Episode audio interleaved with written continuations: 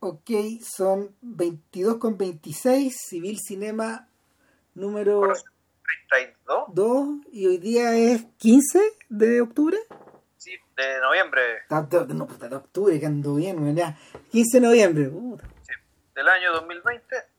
Y, este, y esta, esta semana, tal como se anunció en el podcast anterior, vamos con Crónica de un verano, París 1960, creo que es el nombre completo de la película. Claro. Eh, De- de, el- de Jean Rouge, dirigida por Jean Rouge y eh, Edgar Morin. Claro. Eh, elegía como uno de los documentales, bueno, en, en esta, en esta, mm, en esta encuesta del British Film Institute, no nos gustan las encuestas, pero esta la respetamos. Es uno de los documentales más importantes de todos los tiempos. Claro. Hay diversas razones por las que lo es, pero en realidad lo realmente extraordinario es que la película no ha dejado de estar vigente. Yo creo que eh, tanto en términos técnicos como en términos cinematográficos y en términos sociológicos también, y antropológicos. Y a ver, la razón de por qué estamos tirando la cadena acá, porque ese es el nombre de esta sección, Sí, claro. Claro. Eh, es porque en realidad esta película había aparecido mencionada en distintos lados. JP la vio hace mucho tiempo. ¿Cuántos? ¿Eran unos 10 años o no? Puta, si es que no más. Claro, puede ser. Yo nunca la había visto entera. Ya. Así que esta fue mi primera pasada. Por aquí eh, yo sabía que era muy importante, pero en realidad había visto otras cosas de Rouge. Y, y nada, pues una revelación. pues. O sea, la, película, la película responde a toda la a, a la- a toda la laraca que la ha rodeado desde que existe, esencialmente. Ahora, eh, lo insólito, lo insólito es que eh, la película no es solo importante para el mundo del documental, sino al mismo tiempo para fue importante para el mundo de los filmes de ficción de su época. El, actualmente, actualmente eh, a la película se la considera como madre de dos ramas distintas. Una de ellas, eh, a ella se, la- considera como verdadera madre de la Nouvelle Vague, de, de la etapa más madura de la Nouvelle Vague, de hecho. Ya vamos a explicar por qué. Y lo segundo, que yo creo que es más importante, tiene que ver con el término de, cinema verité que acuñó Edgar Morin.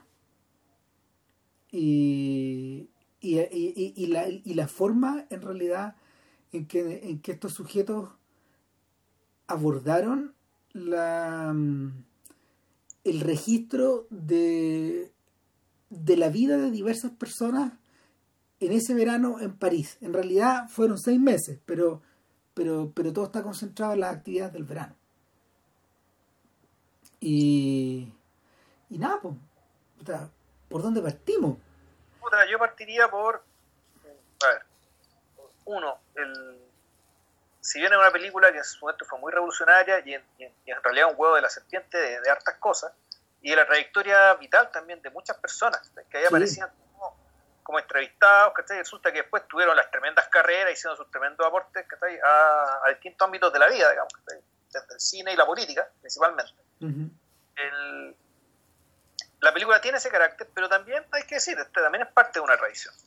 ¿está bien? O sea, esta película nos explica, por ejemplo, si el hombre y la cámara móvil, digamos, ¿está bien? Claro. A- a la- era, muy, era muy admirada por, eh, por los dos realizadores, digamos, ¿está bien? Eh, por básicamente esa capacidad que tenía esta película, digamos, con tener una cámara móvil, que de efectivamente ir recorrer una ciudad y mostrarte y meterse en aquellos recovecos, digamos, donde el, cine antes, mejor dicho, el aparataje tecnológico cinematográfico de aquel entonces no podía hacerlo, pero con la cámara móvil sí podías. Entonces podía mostrar aquello que, eh, que solamente, o que no existía, si es que no lo había visto, no lo había visto en la, en la vida real, o que te parecía infilmable.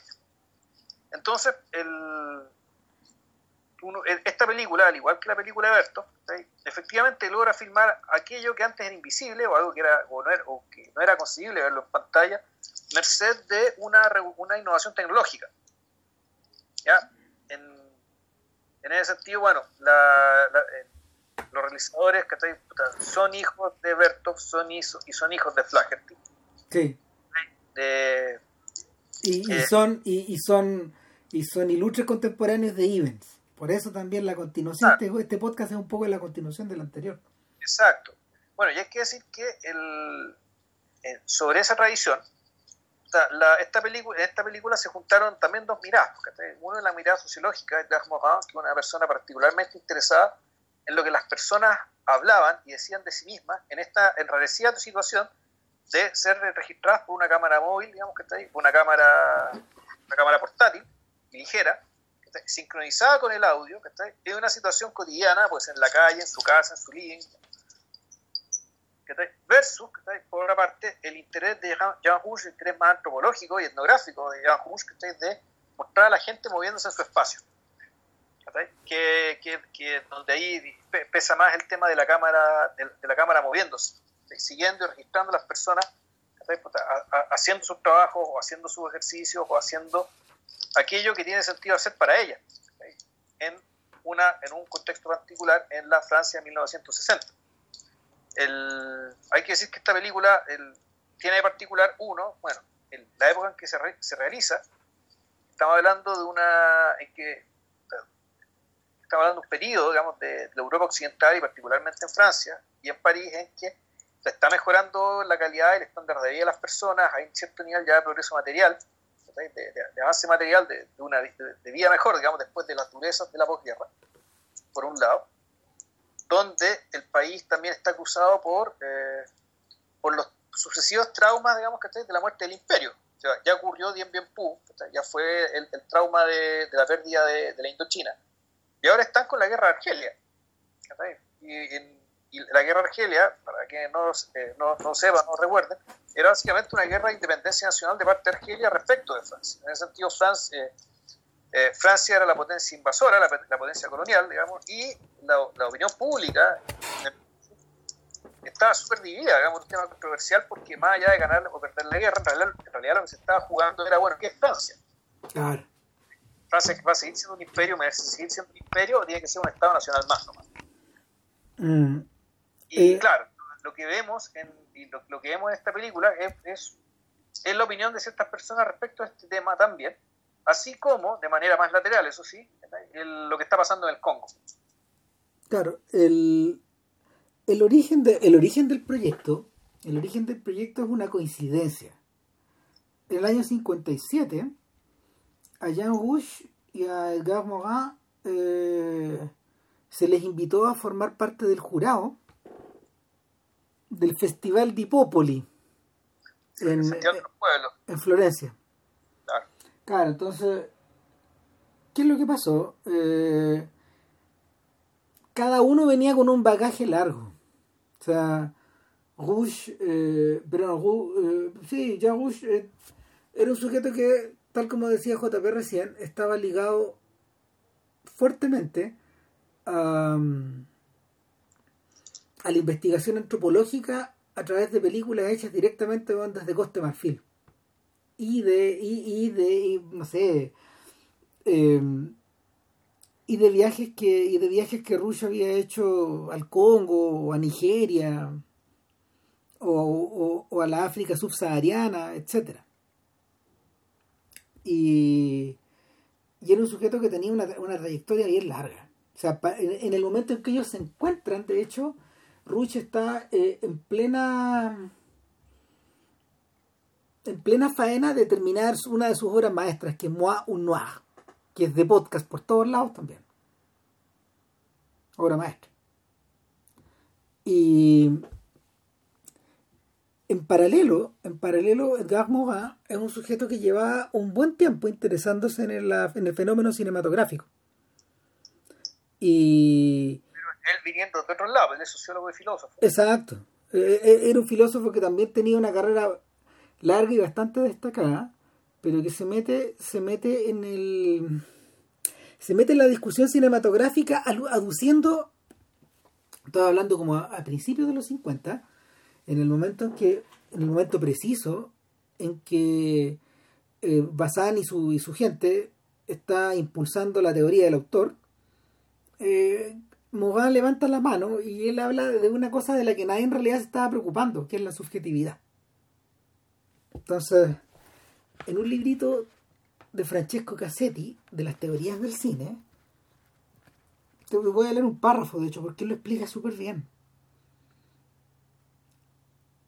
él dice que eh, Mogan parte tal como Bazán y tal como Krakauer, los dos teóricos importantes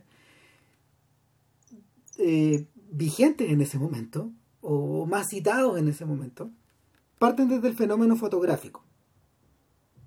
Entonces, Morin dice que a diferencia a diferencia de, de la posición de Bazán y Krakauer, que ellos, ellos le, ellos le endilgaban a la fotografía la posibilidad de captar directamente la realidad y, y de alguna forma eh, disminuyendo el espacio de mediación que le cabía al hombre. ¿A qué me refiero con mediación? Esta especie de relación que el hombre tiene frente a la obra, o frente al objeto, o frente a la imagen. Cuando hay una pintura de por medio, la mediación es intensa. Y necesitáis código.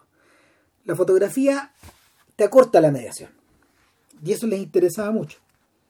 Entonces Mogan decía, aquí decía que Mogan, por el contrario, subrayaba la capacidad de la fotografía para implicar al observador, para llamarlo a la participación en el juego hasta convertirlo en una pieza esencial. El cine ya no será hijo de un impasible dispositivo para registrar el mundo, sino la consecuencia directa de una experiencia comprometedora. Y aquí viene lo realmente interesante. Mogan justifica su posición aduciendo que al considerar la fotografía una reproducción mecánica de la realidad, como lo hacía Krakauer y como lo hacía Bazán, no nos permite entender por qué logra recordarnos con tanta precisión lo que ya conocemos o por qué logra familiarizarnos con lo que aún no hemos encontrado o por qué nos hace sentir tan cerca a quien ya no está con nosotros hasta convertirlo en talismán o fetiche. La fotografía es mucho más que la réplica de lo existente pues sabe ser una presencia prolongada, un sustituto, una fuente de emociones, un objeto de culto. Ahora bien, estas propiedades de la fotografía no pertenecen a las personas o a las cosas representadas en sus sencillos contornos, ni tampoco al aparato técnico, es decir, al objetivo, al húmelo colodión o al acetato de celulosa. Tales características de la fotografía proceden de lo que nosotros mismos queramos implicarnos, de nuestra vista, nuestra sensibilidad y nuestra imaginación. Así, Mogan se explica la necesidad de una auténtica revolución copernicana. Las propiedades, comillas, las propiedades que parecen pertenecer a la fotografía son en realidad las que nuestro espíritu deposita en ella y que ella nos devuelve. Cierro, de comillas. Tras su apariencia objetiva, la fotografía debe lo mejor de sí a la intervención de nuestra subjetividad. Y ahí está la clave en la subjetividad. Mogan vincula el término no solo a una experiencia psicológica, la activación de facultades mentales, el desarrollo de procesos cognitivos, sino también a una dimensión más antropológica, el surgir y el afirmarse de un yo, y a una dimensión más propiamente lingüística, el yo como fuente de una expresividad o de una comunicación. En cualquier caso, y más allá de las distintas determinaciones, lo que cuenta es la importancia concedida a la subjetividad. Todo lo que representa la fotografía adquiere sentido porque hay alguien que se lo da. Los contornos visibles se recomponen porque hay alguien que los recupera. Las figuras se animan porque hay alguien que les da vida. Entonces, la sorry por la cita larga, pero yo creo que yo creo que ilumina el punto de contacto entre estos dos sujetos. Es importante también recordar otra cosa. Toda la teoría cinematográfica de Morin está aislada en la historia de la teoría del cine. Es una especie como de paréntesis, porque, porque Morin no discute eh, lo que discutiría Christian Metz o lo que entraría a discutir Roland Barthes o Gilles Deleuze más adelante. Ellos no están adentro, no están en lo subjetivo. Eh, a Mogan como, sociólogo le, interesaba el efecto que la película, eh, el, el, efecto que la película, que la fotografía, que la imagen móvil tenía sobre las emociones de las personas. Entonces cuando, cuando le plantea la posibilidad a Bush de hacer una película, porque finalmente eso fue lo que, lo que salió de las conversaciones en Florencia, empiezan a buscar un tema. Y, y le, le, sugirió a Bush la conexión con Bertov. Esto de utilizar el concepto de Kino Pravda y convertirlo en cinema verité. En cine sobre lo real, un cine real, un cine verdad. Y, y empezaron a cranear. Entonces, el, la, mm, el primer impulso, el primer impulso que salió de Moga fue esta idea de eh, reunir personas en torno a una en torno a un acontecimiento y sumar una cámara para ver qué pasaba. Y, y de la conversación de ambos surgió eh,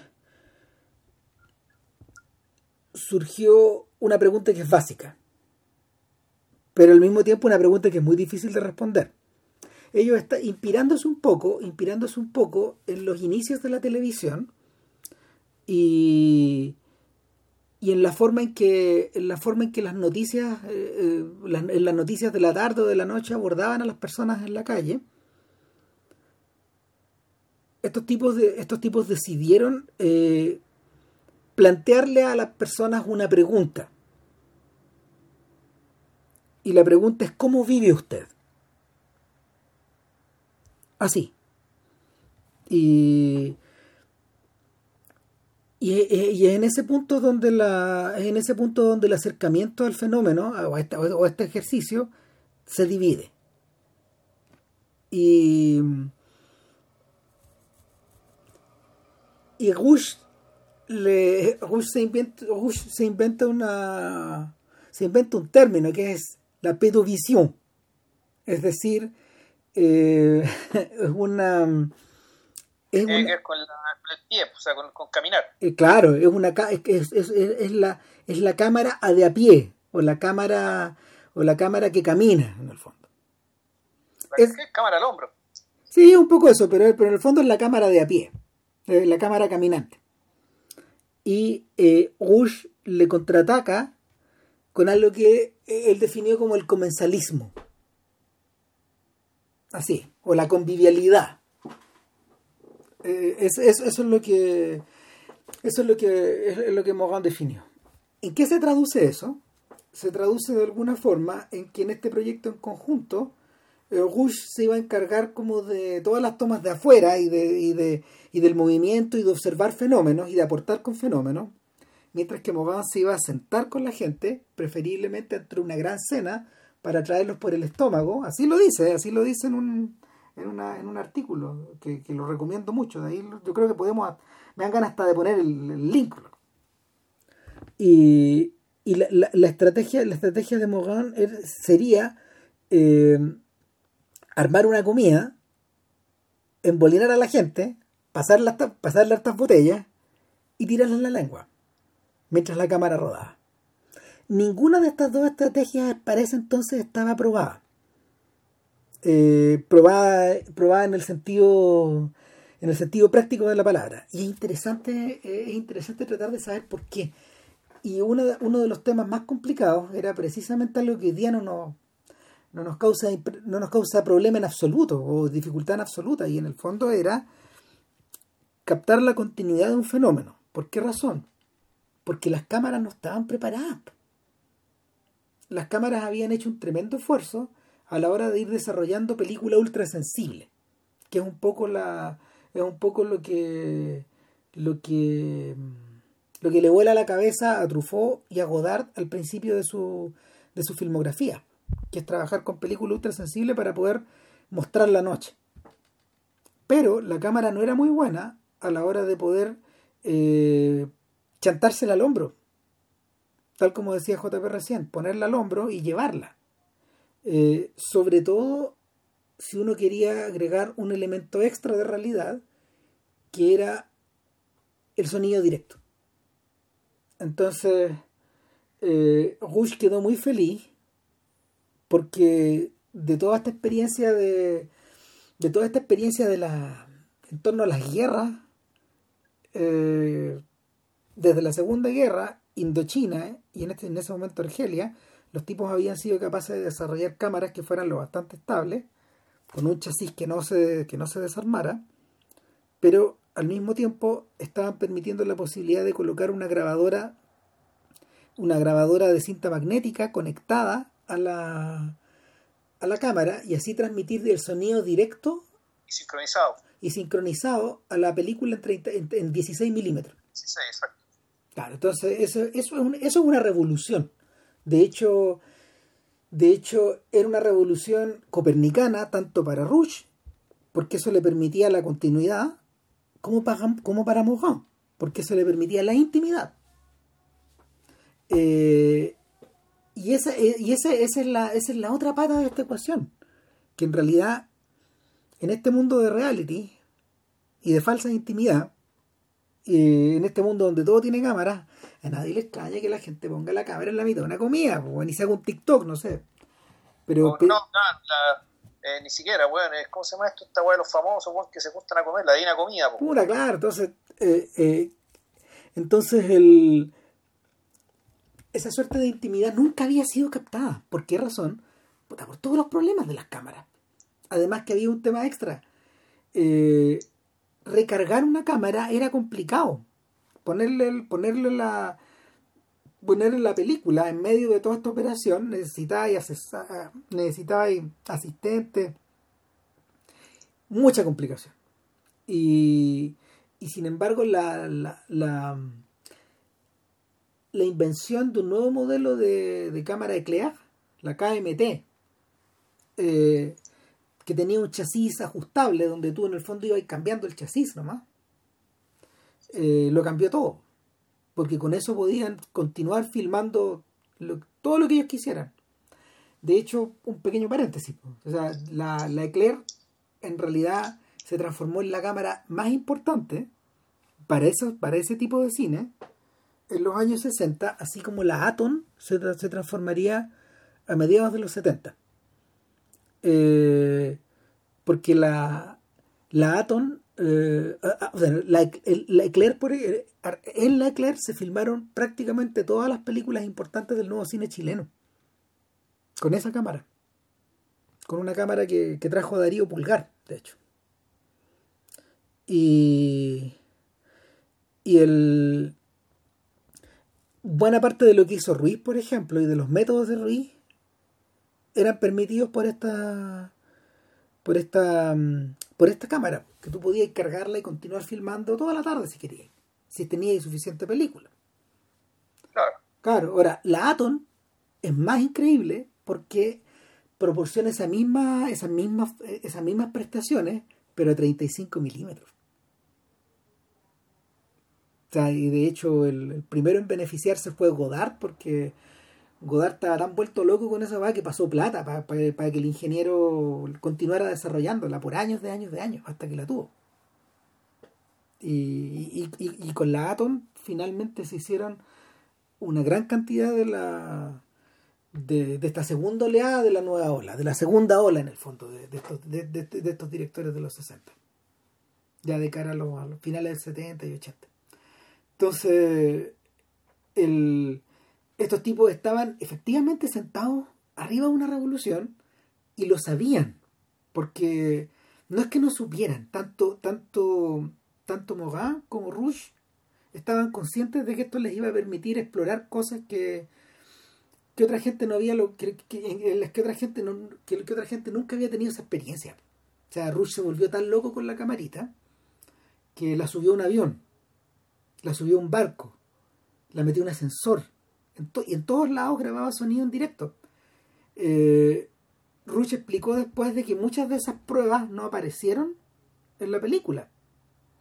Pero no podían no podían dejar de hacerlas porque en realidad era el, el juguete era demasiado exquisito. Estaban vueltos locos. Entonces también para ellos significó todo un periodo como de, de exploración y de ajuste extraordinario.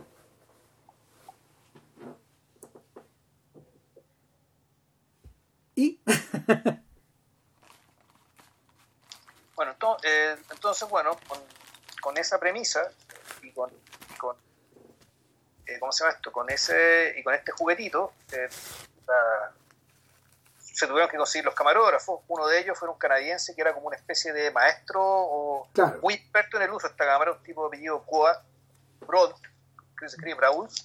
Eh, sí. Michel Paul, claro que creo que debe ser el camarógrafo al menos que toda la, la, mayoría de las escenas digamos que explicaron un mayor movimiento y un mayor, una mayor complejidad. Claro, mira, Morgan decía, Morgan decía en, su, en el artículo que se llama Crónica de un film que él escribió el año 85, que en realidad lo que pasó fue lo siguiente.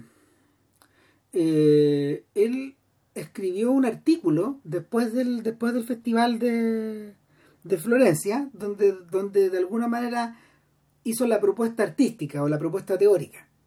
Y después de eso, le fue a vender la idea a Anatole Dumont, que, que, en el futuro sería el gran socio en las aventuras de, de Chris Marqueres, el dueño de Argos Films. Argos Films, exacto. Claro, un, tipo importantísimo en lo que respecta a la historia del cine. Y Dumont se calentó con la idea y le dijo, vamos, pero tengo un puro problema, necesito dos cosas. Primero que nada, necesito, ustedes no, o sea, Rush sabe trabajar, pero nunca ha hecho una película de este tipo. Tú no has tocado nunca una cámara, Juan. Necesito un camarógrafo que sepa lo que están haciendo. Entonces les contrató uno, eh, les contrató uno que, que, Rush no quería. Y después, eh, después, después eh, se metieron con otro y otro y otro más. Y al final uno ve que la película haya acreditado cinco sujetos, entre ellos Raúl Cutard. Sí. El camarógrafo, el camarógrafo estrella de Godard y de un montón de otra gente de la Nouvelle. Y finalmente, finalmente Rush se estableció con, con Walt por una cosa que fíjate que también le he escuchado decir a Ruiz. En, en Montreal y en Quebec, la gente que había sido, la gente que había hecho tele, había agarrado este hábito como de mover la cámara y de llevarla al hombro. Y los tipos que habían visto, visto pruebas de eso, documentales de eso, cortometraje estaba muy impresionado. Entonces Rush mandó a llamar a, a Brual para ver qué podía hacer con Leclerc. Y, y Brual filmó toda la, toda la última, yo diría que filmó como la última mitad de la película. ¿Qué es lo que quedó de Cutar, por ejemplo? Quedó de Cutar todas estas tomas bien bonitas al interior de la, de la eh, quedó de Cutar todas estas tomas bien bonitas al interior de la de la industria. La fábrica, ya. De la fábrica. Eso lo filmó Cutar y se nota, se nota que es Cutar, por, por todo el juego de detalle. Pero los otros tipos filmaron eh, las comidas, por ejemplo, algunos sí, otros no, y la caminata de la caminata de Marcelín, por ejemplo, en por la calle, esa la filmó, esa la filmó Brual. Ya, ya tenían como agarrado también el, un sistema de trabajo. Y como, como tal como decís tú, esta libertad en el fondo, de moverse. Entonces, bueno, teniendo la cámara, teniendo el camarógrafo, teniendo eh, eh, las ideas, teniendo, eh, teniendo también el poco subjetivo, el, la película empieza, volvemos con la pregunta, con una pregunta inicial, que es un poco que, que, una pregunta abierta, que está precisamente pensada para que para hacer posible lo que permite la apertura, es decir, que en realidad que pueda partir para cualquier parte, como la, carta número uno del tarot, que el mago, que son todas las posibilidades, todas las posibilidades de una carta, que esta pregunta efectivamente te abre a, cualquier cosa. Entonces la pregunta es, ¿es usted feliz? ¿O cómo vive usted? Entonces, precisamente con la, con la cámara, o sea, la cámara muestra a a Marceline, que a, quien se nos presenta al principio de la película, que vendría a ser una especie de la, sería como la periodista de esta película. Claro, como que a Marceline le hacen una especie de prueba de cámara. Y, y a, ella, a ella le hacen la pregunta. Y, y Marceline no sabe contestar muy bien. Y se trapica un poco y a, eh, eh, Mogan dice la conclusión a la que la conclusión a la que sacamos porque esto fue prácticamente lo primero que filmamos es que una persona confrontada de esa manera eh, y sola frente a la cámara tiende a actuar y tiende a buscar razones que no están dentro de ella. Entonces, eh, eh, la secuencia que viene a continuación es la que describe JP, pues, donde se, se, juega un poco en chunga a la pregunta del periodista en la calle. Claro. amigo el micrófono. Claro. Entonces, claro, ahí te encuentras con gente que derechamente se va arrancando, otra gente que, eh, que al contrario, y ahí está un poco la pugna respecto de qué es la verdad y qué es la mentira. ¿cachai? Gente a la que tú le crees cuando dice que sí, en realidad yo creo que soy bastante feliz porque tengo esto, esto, esto, esto, y te enumera cosas que desde el sentido común tú puedes decir, sí, es algo que esta persona le haría feliz. Después me preguntan a un mecánico, ¿cómo vive usted? Y él, sin ningún pudor, empieza a, a, a contar que básicamente para poder vivir bien tiene que infringir la ley la señora lo mira, Juan le dice, Juan, ¿qué estáis hablando? Puta, pero si a veces van a falsear los libros, pues. Claro, entonces eh, empecé a, a, cuestionarte respecto, bueno, eh, por alguna razón, ¿tiene algo especial esta situación o tiene que ver el hecho del tamaño de la cámara o qué hace que las personas, que alguien diga algo que la puede perjudicar a sí misma en cámara? ¿Cachai? ¿Acaso es más importante, efectivamente, es importante para estas personas decir la verdad? ¿Cachai? O estas personas que sienten por el hecho de que alguien se interese en ellas, que tienen, tienen cierta, siente que le den cierta gratitud, por lo tanto tiene que compensar esa gratitud diciendo la verdad, aunque los pueda perjudicar. Eh, Son muy raros los juegos mentales que pueden darse a raíz de, eh, de, una pregunta tan simple y al mismo tiempo tan abierta. Bueno, a rato después tú guanes suben la apuesta y eh, entramos a un ático a un ático que, que, no sé, que, que, es la versión real, por ejemplo, del ático donde vive Brigitte Bardot en la Verité. O sea, es, lo, que, lo que le llaman la chambre de bonheur. Sí, eso. Que lo que pasa es que antiguamente, digamos, Está, estos departamentos chiquititos que están en las guardias de los últimos pisos de los departamentos, eh, de los edificios, perdón, la chambre de bonheur era la pieza de la, de la servidumbre. Sí. Una buena, buena servidumbre. Entonces, claro, la, eh, las servidumbres, los mayordomos, que las personas que hacían el aseo, vivían, digamos, en, en estos altillos, en estas piezas más pequeñas, para atender a la gente, a los burgueses que vivían en los pisos de abajo. Y el y de hecho, cuando tú entras a esas esa buhardillas, la, tienen otra escalera. Son dos escaleras paralelas. Hay una donde pasa la gente y hay otra donde pasa la servidumbre, entre comillas. Y esas escaleras hoy día existen todavía. Tienen otras entradas hacia afuera, es heavy. Sí, no, sí, es como en las casas, donde la servidumbre estaba por otro lado. Claro. Y ahora, eh, él es un escenario, es un escenario que para, no sé, para la gente que ha visto estas películas lo encuentra, lo encuentra inmediatamente familiar. Ahí viven, por ejemplo, los, los estudiantes de Romer, que retrata a Romer, o los, o, o, o, los tipos que conspiran en las películas de Rivette, etcétera. Y efectivamente, ahí hay una chiquilla y un sujeto que viven ligados al mundo del arte. Ella es una ex eh, falsificadora, siendo muy, claro. muy joven, muy joven, falsificada Luis XV, muere Luis XV, hasta que los pillaron, está demandada de hecho, y, y él le dice, ella dice yo me salí, nunca más, nunca más. Y además que en realidad no necesitamos tanto, ¿cierto? Y habla con su pareja y la pareja le dice, bueno, en un momento que nos fuimos para la playa, vivíamos prácticamente, en la, eh, vivíamos, vivíamos, vivíamos en la arena y yo nosotros me mantenía, nos manteníamos con, mi, con mis pegas como de pintura, a veces me tocaba pintar un bote, a veces tenía que hacer un letrero y no era mala la vida. Así que yo puedo decir que, que como vivo la vida, vivo bien, dijo. Pero usted es feliz. Entonces, eh, en, en, ese momento el tipo cuestiona, cuestiona al revés la, pregunta. Y, y, se agrega, se agrega una, una, pieza más al rompecabezas. O sea, ¿y qué es la felicidad? ¿Qué es lo que eh, eh, es la pregunta que queda flotando? Ahora, interesantemente, estas dos parejas, la del mecánico y la de los pintores, no vuelven a aparecer más. Y eso es por una razón, y es que como la película era tan nueva, la idea era tan, la idea era tan, tan, tirada de las mechas, porque en el fondo era una, era una suerte de filme encuesta, pero al mismo tiempo era un filme acerca de la intimidad, era un filme acerca de un periodo, pasaron dos cosas. Una es que Jan Ruchman empezó a tener una, le empezó, empezó a tener una tincada. Y empezó a huear a Morán y a huearlo, y a huearlo, y a huearlo. Y Morán lo cuenta en el, lo cuenta en el artículo, hasta que me hueá. Y eh, Rush, ah, lo interesante, el artículo está planteado como un paper, como lo escribíamos, ah, pero todas las notas al pie son de Jan Rush.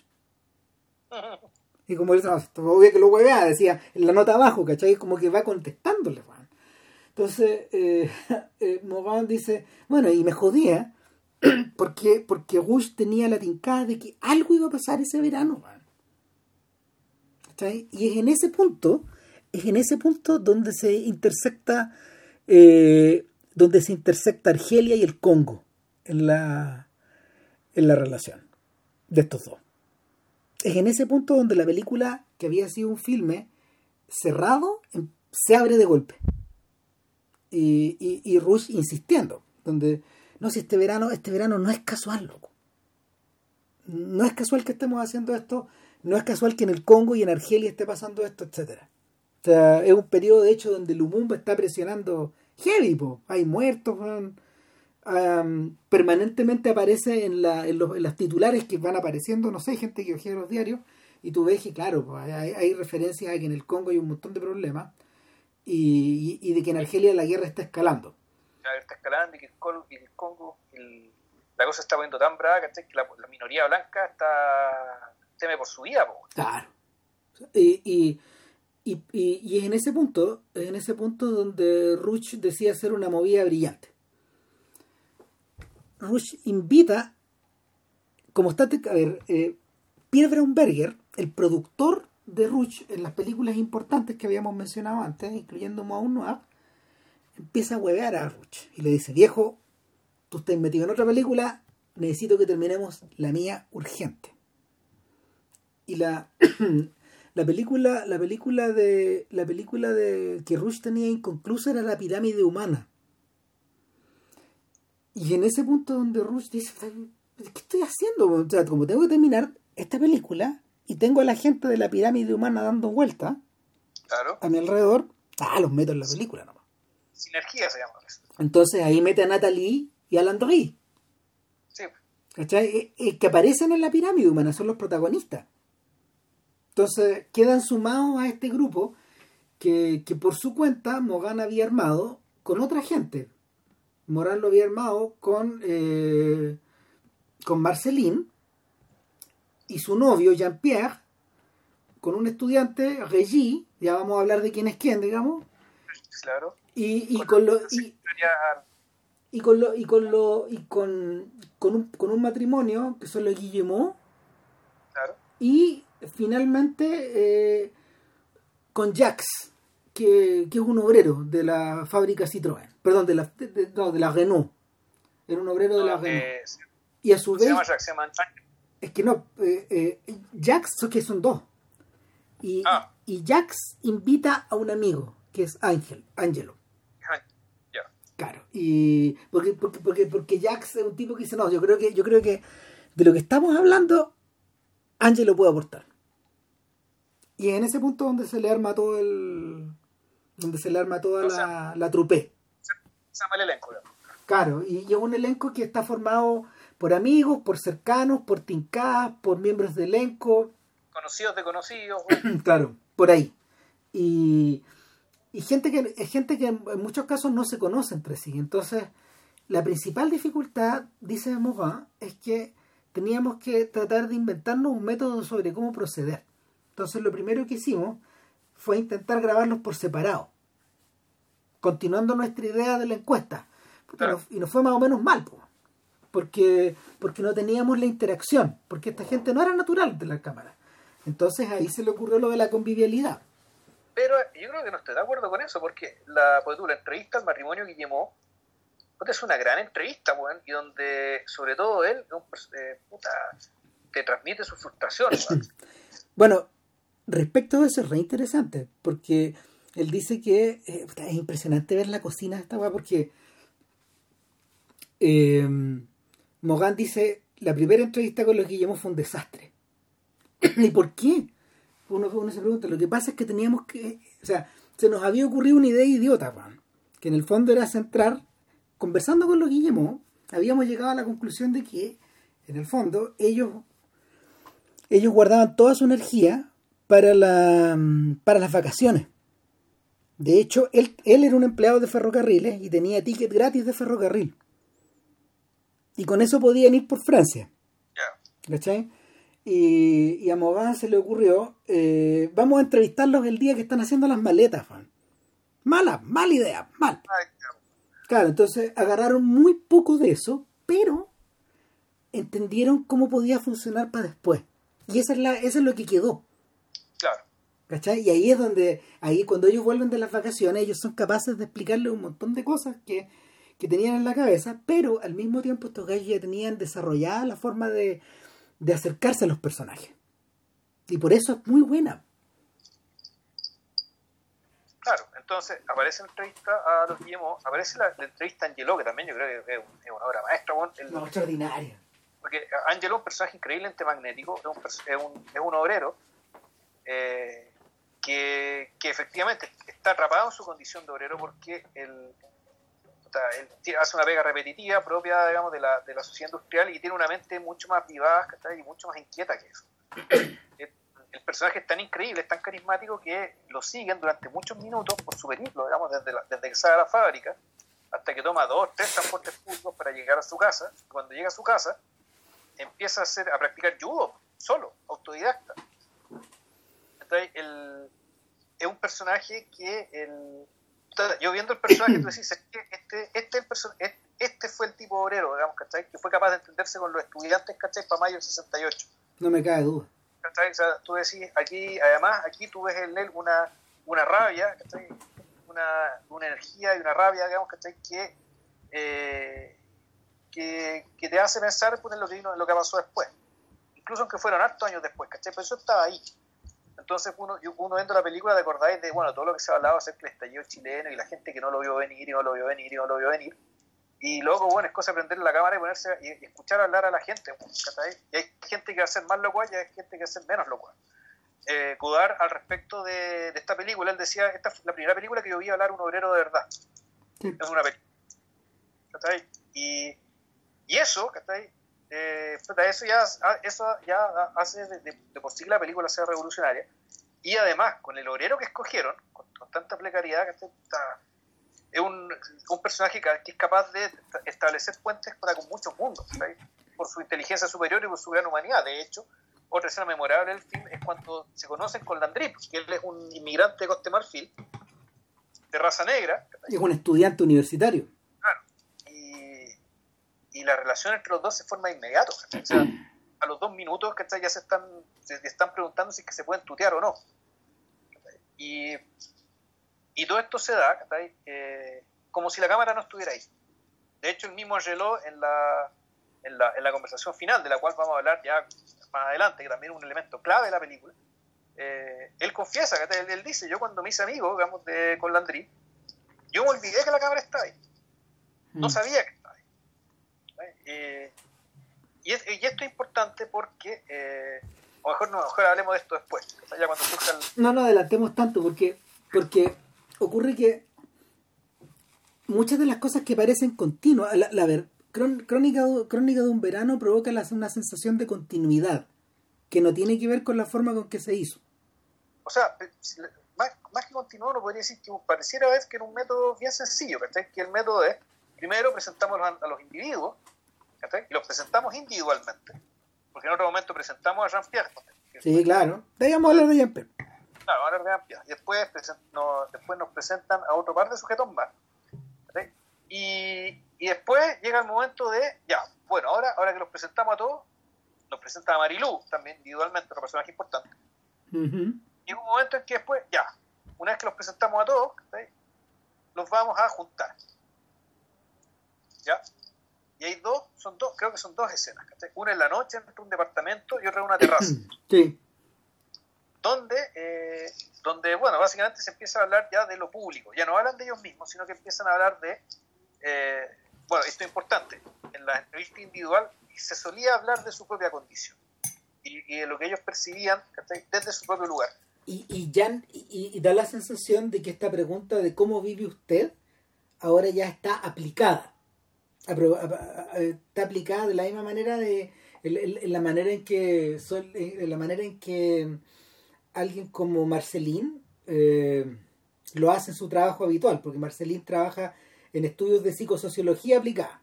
Claro. Por eso está relacionada con, con Ella hace, claro, ella es encuestadora. Exactamente. Y, eh, eh, pero es en este punto de, donde, le- donde el filme en cuesta evoluciona y se, y se convierte en algo convivial, como quería, como quería Morin. Eh, en términos de, bueno, ¿a qué me refería en términos de continuidad? Lo que pasa es que la, la película crea una sensación de cronología que no es tal en la, en la filmación. Es rarísimo, porque cuando uno filma un documental, por lo general da la sensación de que una cosa ocurre primero, otra después y otra después y están contadas de forma cronológica. es un poco lo que ocurre, por ejemplo, con, no sé, con documentales famosos como Hoop Dreams o la serie Seven Up, donde la gente va creciendo. ¿Cachai? Follies, que en el fondo supuestamente te recrea un año, un año. Claro. Ahora, lo que ocurre en Crónica de un verano es que está rodada como una película de ficción. Espérate, voy a ir a buscarme agua, así que sigue tú. Eh, puta, no, porque no. Ah, bueno, la idea la tengo tirada, espérate. No, lo que pasa es que como que me anduve ahogando con el polen. El... Lo que pasa es que está rodada en forma discontinua. Profundamente discontinua. ¿Cachai? Porque... eh, un ejemplo. Ellos conocieron a Ángelo. Se Jack se los presenta. Se los presenta fuera de cámara, tienen la entrevista, todo. No hay material que puedan usar de ahí. Y Ángelo les dice, miren, estamos en un atado, porque sería ideal que ustedes me pudieran filmar dentro de la industria, pero pasan dos cosas. Primero que nada, quedan dos días para que salgamos de vacaciones. Y aquí todos salimos juntos. La industria cierra por el verano. Y segundo lugar, eh, como vamos a salir de vacaciones, no quiero que mi jefe me hueve si ustedes tienen las cámaras adentro. Y me están entrevistando a mí. Lo que sí puedo conseguir es que filmemos la, filmemos la industria. Y ahí es donde llevan a Cutar. Y donde muestran a Angelo trabajando. No lo muestran yendo a la pega. No, no grabaron eso, solo grabaron después.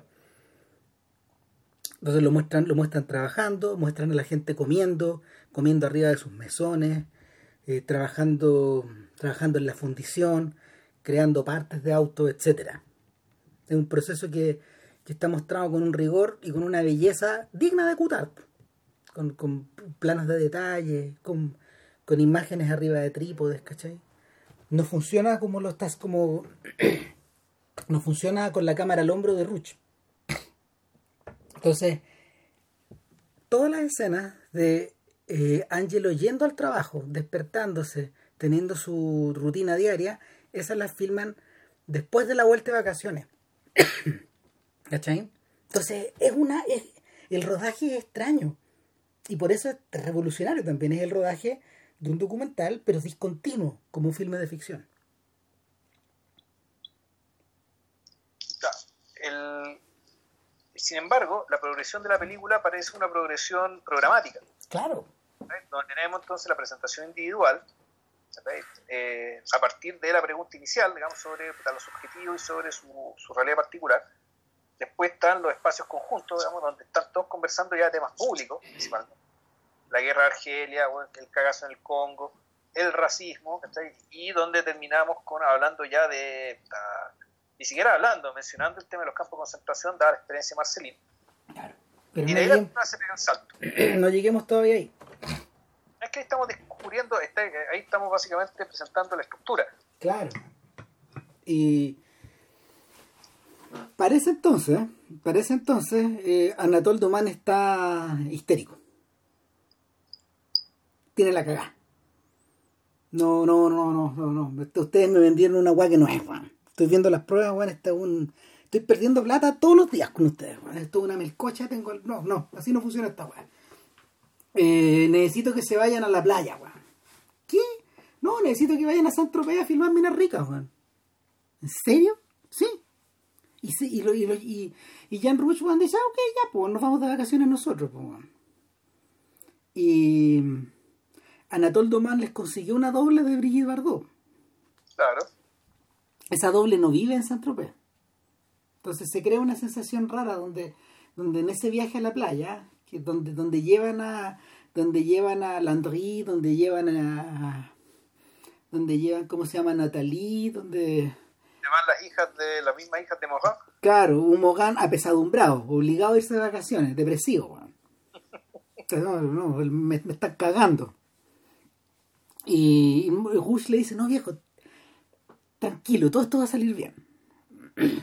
y, y, el, y de alguna manera lo que Rush crea en esas secuencias que están más adelante en la película, cuando ya el verano arrecia en el fondo, eh, tienen una, tienen una, tienen una, tienen como, son como de un trasunto, son de un trasunto más bien episódico, son, son, son rasgos de un verano que también incluye frivolidad y incluye despreocupación, pero, pero interesante.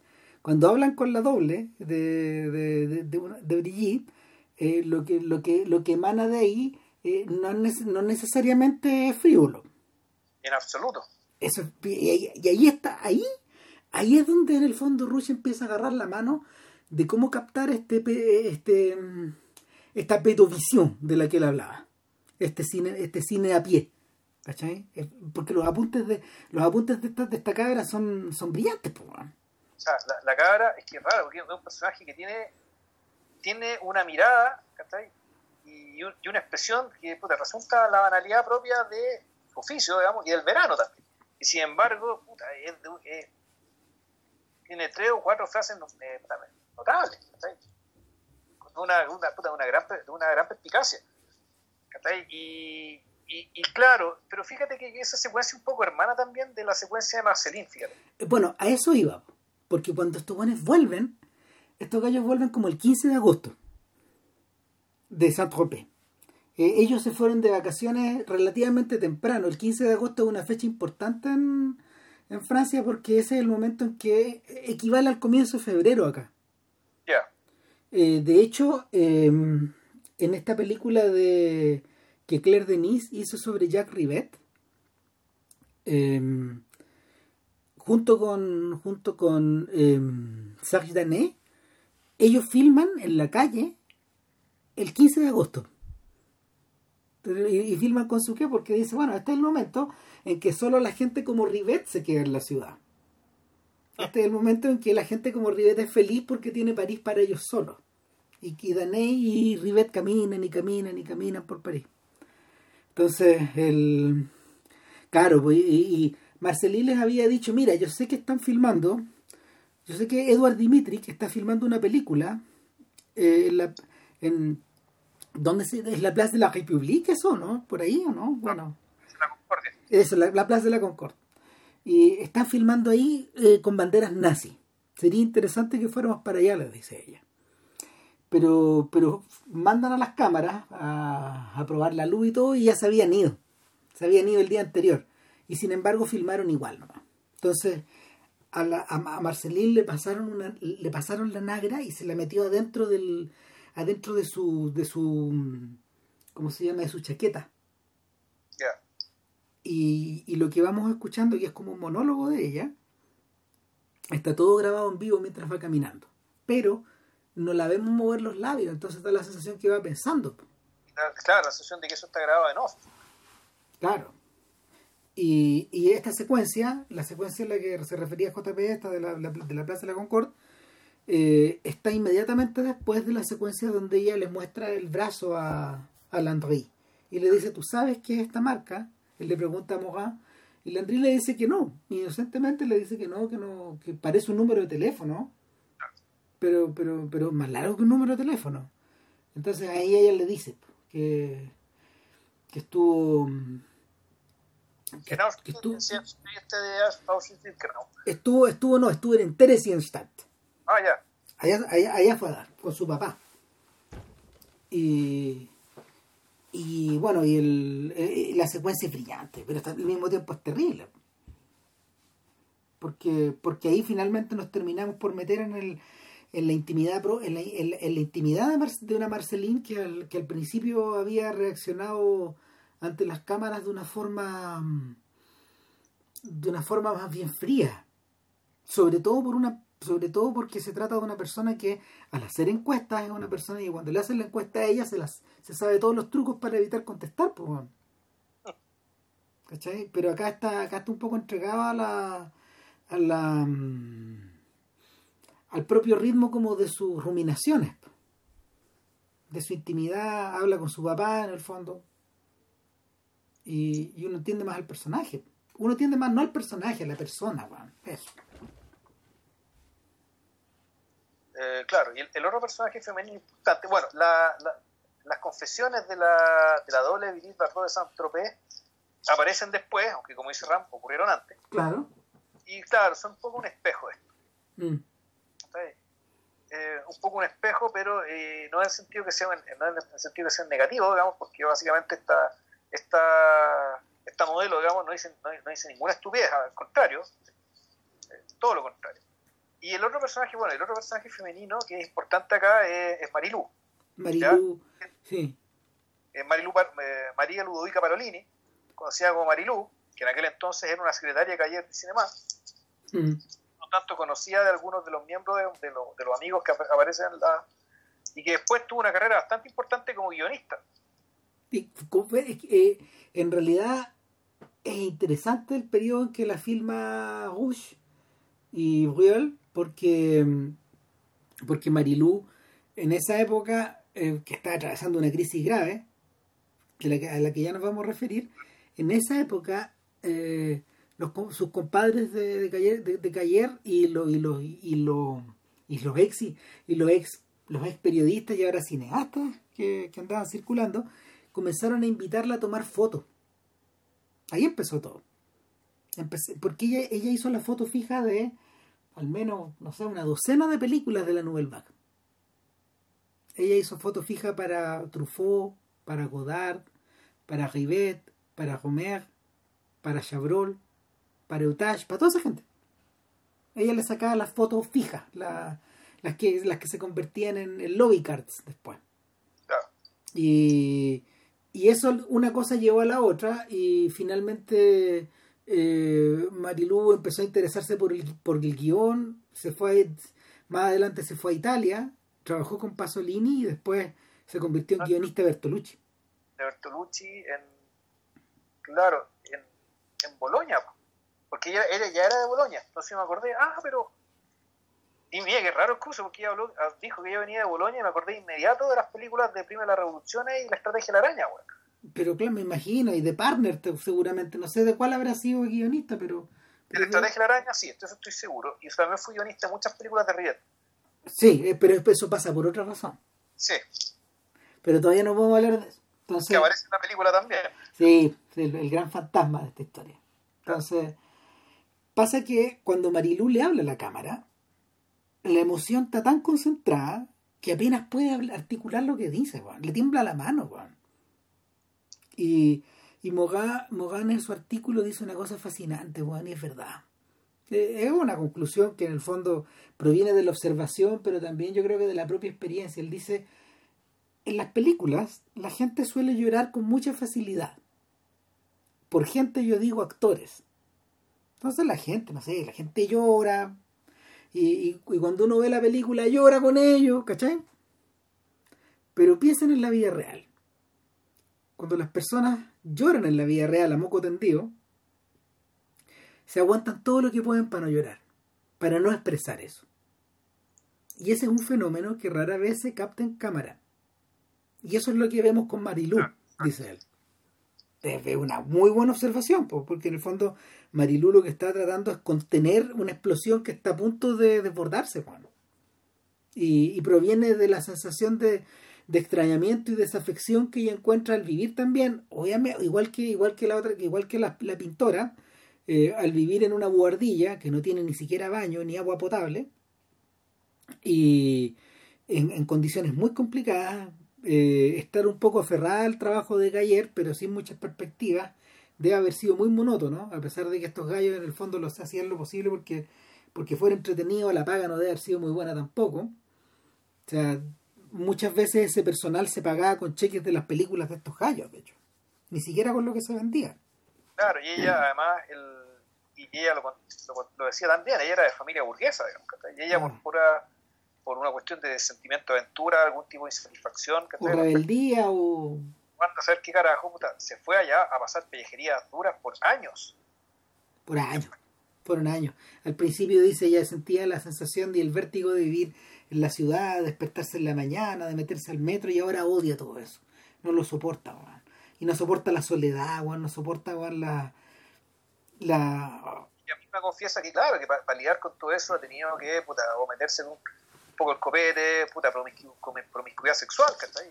Entonces, ahí uno, ve que ahí, yo viendo eso me acordaba, yo me acordaba de la Boulanger de Monceau, de la panadera de Monceau, y me acordaba del otro corto de, de Romer, los dos primeros cuentos morales. Y bueno, y también de los personajes de, de París nos pertenecen. Que son personajes que viven, son personajes que viven en un París, pero viven en un París del submundo, no del submundo delictual. Es un submundo, es una especie de subhumanidad a la que están condenados. Tratar de aferrarse un poco. Es una pobreza ilustrada, ¿cachai? Donde, donde los dos son extremos, tanto la ilustración como la pobreza son extremas, güey. Mm. Bueno, y ahí es donde podemos hablar de Rivet. Eh, Godard, no, espérate, Chabrol dice, Chabrol dice que Rivet vivía con tan pocos medios en el París de, de principios y mediados de los 50 que, que ellos calculaban que comía una vez al día. ¿Cachai? No, no, no da, no, no, este no tenía plata para, comer más de una vez al día. Y viví, vivió años, de años así. Con una delgadez extrema, weón. Eh, gastándose todo, gastándose toda la plata que tenía en películas, en, en, ir al cine o en, o en ir a compartir con estos tipos. Claro, pero, pero la, la, con las condiciones de vida en las que estaban, distaban mucho de distaban mucho de las de sus otros amigos, incluyendo a, a Truffaut, porque Truffaut Truffaut tenía, para ese entonces, Truffaut tenía una buena cantidad de pegas, digamos, de encargos. En cambio, en cambio Rivet escribía menos, escribía, escribía más denso, era menos solicitado y, y, al mismo tiempo era el único que podía dedicarse por completo a Gallardo Cinema, al punto de que terminó convertido en editor pero con una con, una con una con una gestión poco feliz porque de, eh, la, la, revista se puso tan densa que tuvieron que entrar y lo echaron y, lo, y, lo, reemplazaron con Robert y los dos buenos se pelearon. Cagüines pero pero pero interesantemente la la la presencia la, presencia fantasmática de, de Rivette empieza a aparecer en esta película porque él era cercano a varias de estas personas. Incluyendo a Marilú claro o sea, llega un momento en que demuestran que el novio de Marilú sí yo creo que eh, Mogan dice que y lo, lo, hace claro, lo deja claro en la película. La Marilú que fotografiaron al principio y la Marilú que, a la que con la que hablamos después, que está igual de desbordada, que está igual de nerviosa, que está igual de que está igual de tensa ahora tiene algo más a lo que aferrarse. No habla de no habla de quién ni de qué. Pero hay un momento en que vemos que Rivet se está lustrando los zapatos en la, en la guardilla departamento de Marilú y después caminan juntos por la calle. Claro. Entonces tú dices, ah, ok. o sea, por lo menos estos dos desesperados se encontraron, pues. Algo bueno salió de aquí. Claro, y, y la, la, relación fue interesante porque terminaron, después de que, después de que a Rivet le quedó la tremenda cagada cuando intentó montar, cuando, cuando montó la obra de la versión teatral de, eh, de, de la monja, de la religieuse, Primero la versión teatral, ahí terminó con Marilu. Sin embargo, eh, el afecto el afecto era tan grande entre ellos que ella se convirtió en su guionista. Entonces e, ella lo, ella lo, ayudó a desarrollar una, un, proyecto bien particular a mediados de los 70 que se llama Escenas de la Vida Paralela. Y, fue guionista en, tres de esas películas. Y así que se deben haber querido mucho. Pero, pero claro, eh, Rivet le dijo a Morgan, por favor no me metáis la wea. Quiero parecer lo menos posible. Pero claro, lo alcanzamos a divisar, lo vemos de espalda. Ahora, es un poco parecido a lo que ocurría con el Rivet real, pues, aunque en realidad ni sus amigos lo veían mucho. A veces se les desaparecía por semanas y en realidad no se les desaparecía porque anduviera fondeado, sino que simplemente porque andaba, andaba preocupado de otras weas. Andaba, andaba pajareando mucho. Pues. Andaba pajareando y se, se desconectaba de las cosas. Entonces, el, un personaje, personajes como, personajes como él en el fondo, como este, como, como este ribete ausente, sirven de puente para los otros personajes de los que no hemos hablado todavía, porque son los intelectuales. Regis, Jean-Pierre. O sea, Regis, Regis de, Regis de Nada menos. Ni más ni menos, un jovencísimo. Muy joven, muy cabro, muy divertida las observaciones, certera. Desideologizado en parte todavía. Mm. En el fondo debe haber sido uno de los debe haber sido una de las moscas que andaban dando vuelta en torno a Mogan en ese, en ese periodo. Si Mogan era un Mogan era profesor de esta gente. Exacto. Entonces también hay un tema ahí, hay un tema generacional respecto a que Rush ya era un poco, era ya de haber sido unos 10 años mayor que Mohan, al menos es harto mayor. Sí. Ya un señor más o menos gordito, medio pelado, pero tenía 40 años, más joven que nosotros. Y sin embargo, bueno, ya se veía como andando como por los 50, ¿no? Pero tenía 40 años. Rush yo creo que es mayor, que de tener unos 50 y pocos, por lo menos. Sí, sí, sí. Toda una vida hecha en, en, África. Claro, y pero resulta que esta película también es un poco la no sé si es un, un, un, traspaso un, traspaso de testimonio, pero sí es una, una, una instancia, digamos, de aproximación a la generación nueva, a los cabros, y eran cabros veintañeros, o sea, estamos hablando de, de Herrera, cabro, cabro, cabro. Este, el Jean-Pierre, que es uno de los protagonistas, el ex pololo de Marceline, también es un muchacho muy joven, o sea, con suerte ha tenido 20 años. Entonces, el, aquí el, en algún momento también se habla respecto de, bueno, qué es lo que se espera, en qué tipo de situación estamos y qué, qué, qué, es, qué es lo que hay que hacer en la situación en la que estamos.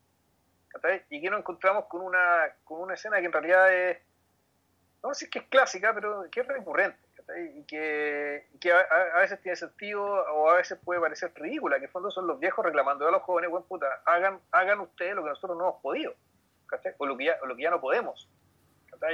Donde ya Hush le dice directamente a los cabros, ustedes no, no se han levantado ante lo que está pasando. O sea, que este weón está enojado, weón. Y furioso, El, el, el, el, Mogan dice Mogan dice después lo que también lo que pasó, bueno, es que estábamos todos copeteados, pero, pero, pero, pero, yo tenía mucha rabia cuando decía este Además que Mogan venía de denunciar, creo que, creo que una militancia. O sea, él, poco tiempo antes ya había escrito un libro al respecto que se había salido del Partido Comunista. Sí.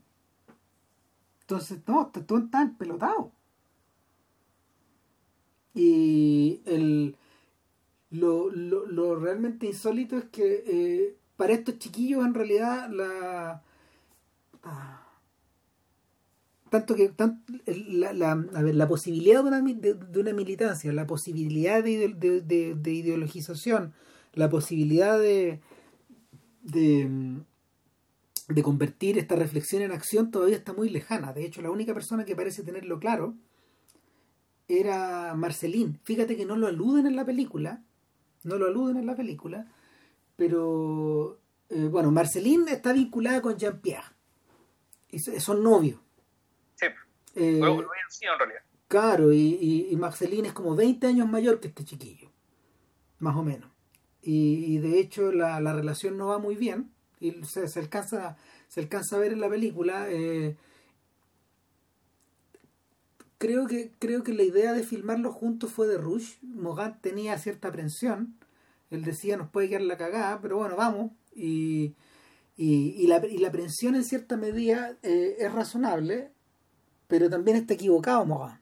en, el fondo porque porque este par de personajes sí pueden, sí pueden negociar la presencia de las cámaras dentro de su intimidad y lo que pasa es que eh, Jean-Pierre está... Mm, Jean-Pierre está en una, en una, en una, en un, en, en, una especie de encrucijada. A este buen le queda poco para terminar eh, sus estudios universitarios, la primera parte.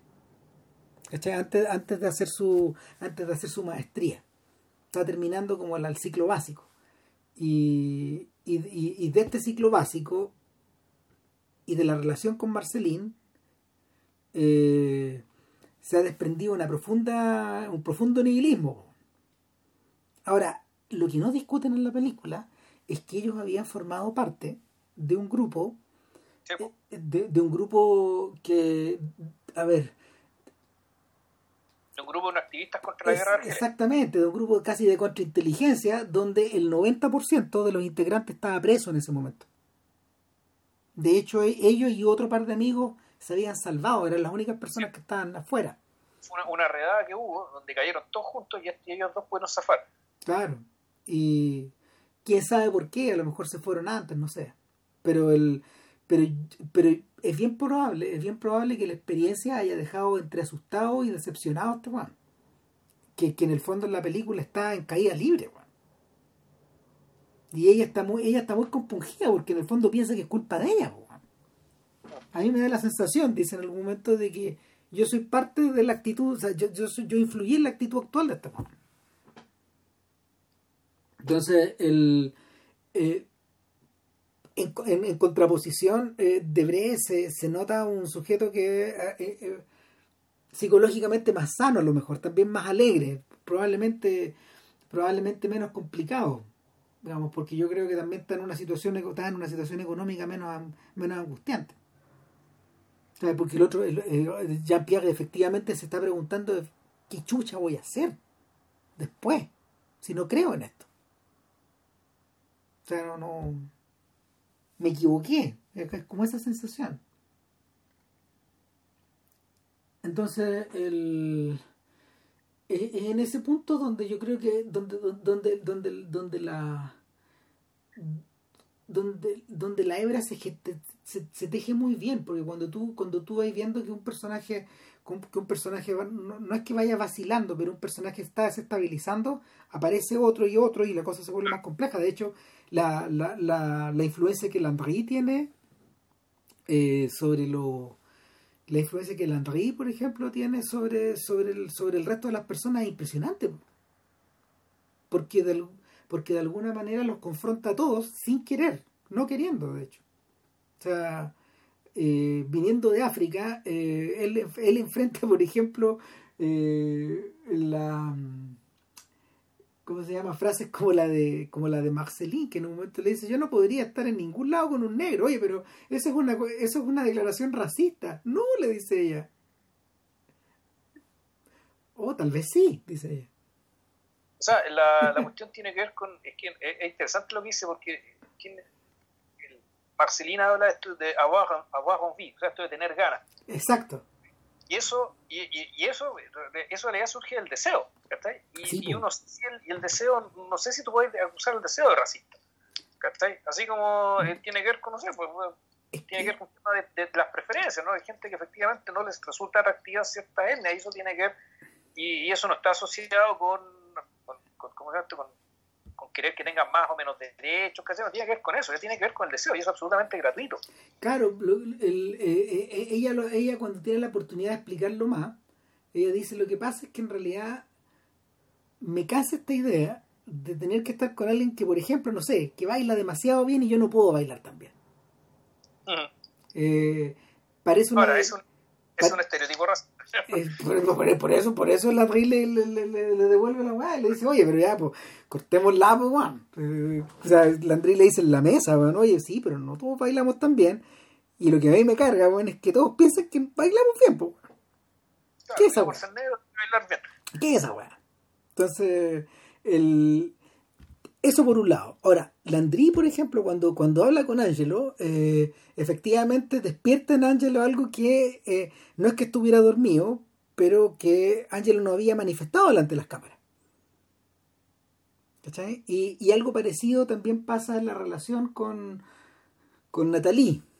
Pero ahí, ahí, ahí, hay cocina de por medio, porque, porque en el fondo eh, lo que hizo Bush fue mandarlos de paseo mandarlos de paseo y hacer en el fondo que eh, eh, eh, nuestro Landry fuera nuestro, que Landry fuera nuestro espía en el fondo, en este mundo de vacacionistas. O sea, no sé si es un espía o, al, revés, como que, que, la, la, muchacha blanca vendría a ser la especie de Virgilio, digamos, que, que lleva este muñeco, digamos, que a, a, a, ver las extrañas costumbres que del, del sur de Francia, como por ejemplo la tauromaquia. Claro, bueno, de hecho, de hecho dice que ¿Qué es lo que sobrevive de todo eso? Eh, las secuencias que hicimos en Saint-Tropez, arriba de los esquí los esquí acuáticos, que de hecho era una, era una, era una manía de Ruch, de hecho era un invento de él. Vamos a hacerlo a esto, bueno. Eh, y lo otro es la es la visita al, al ruedo de toro, a la plaza. Y que, que en la que en la que el Andrí de alguna manera se ve vinculado también. Atención, atención, dice, o sea, como, ¿qué onda? ¿Qué onda? tanto él como ella, en el fondo, están conscientes de lo repugnante del espectáculo que están viendo y sin embargo no pueden dejar de mirarlo. Exacto. Ahora, y, claro, y la apuesta está además en mostrarlos a ellos, que es mucho más importante que lo que pasa en la, en, la arena misma. Claro. Eh, está, está, muy bien trabajado esa sensación de, del, del dentro y del estar dentro de la plaza, inmerso y, y afuera. El, el, Claro, o sea, de estar mirando, estar con todos los demás, pero al mismo tiempo, eh, puta, pensando y reflexionando sobre lo que estáis viendo, digamos que estáis de manera bastante crítica, pero eso conviviendo con la fascinación, que es inevitable, que, eh, que es no tiene sentido fingir lo contrario. Ahora, y, eso es por qué? Porque está la cámara. y ahí ya nos vamos a meter al corazón de la película. En paralelo, en paralelo, de hecho, eh, la cámara va ahí, también se las arregla para seguir a Jack y a Angelo en, en, en sus propias vacaciones. Pues andan, como, andan como en la playa, andan, andan metidos, andan, andan, andan, dando vueltas como en unas rocas, están jugando con la familia de Jack.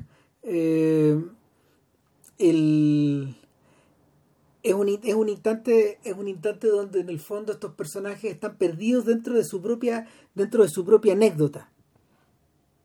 Y, y, volvemos a esta idea de a estas ideas como de, de, de, ver una película donde estos personajes no necesariamente están bien la historia continúa incluso cuando no están juntos. Y, claro, pero y te da la impresión, y uno también podría hacer la reconstrucción, ¿cachai? De que en realidad se fueron todos juntos, ¿cachai? Ah. Como, como, cuando el chavo del 8 se fue a Acapulco, ¿cachai? Bueno, a lo mejor se fueron todos juntos también. Es un poco esa la sensación. Yo creo que la, idea es esa, si en parte de la progresión de la película también es. ¿cachai? Primero ah, planteas la premisa, haces las entrevistas individuales, después lo juntas, después hacemos el quiebre metafísico, digamos, por decirlo de alguna manera, con el, con, ¿cómo se llama esto? Con, el, con, la escena de, de Marcelina en la Plaza de la Concordia. Y después, bueno, llega el, después llegamos al corazón del verano, y se van todos juntos, aunque, estén, aunque no estén todos juntos, da lo mismo, perfecto, se monta como si estuvieran todos juntos, viviendo el verano mismo, o sea, viviendo el verano, no estando en el verano, sino que viviendo, haciendo lo que se hace en verano para darle paso siguiente, para darle paso siguiente a lo que vendría a ser ya, puta, por decirlo así, no sé si el enlace o el epílogo, no sé cómo llamarlo en realidad, al, al, al, al, espejo. Y el escena del espejo que es, mostrarle el metraje, lo que ya se hizo, a, a todas las personas de las que hemos hablado. Ahora hay una agua brillante ahí. Cuando, cuando se le pidió a la, cuando se le pidió a Morin que escribiera un brief para el Centro Nacional de la Cinematografía, el CNC, que es el que es el que le asignaba la visa de control que aparecen todas debajo de todos los títulos de las películas de esa época, ¿te acordáis? Visa de control número bla bla bla.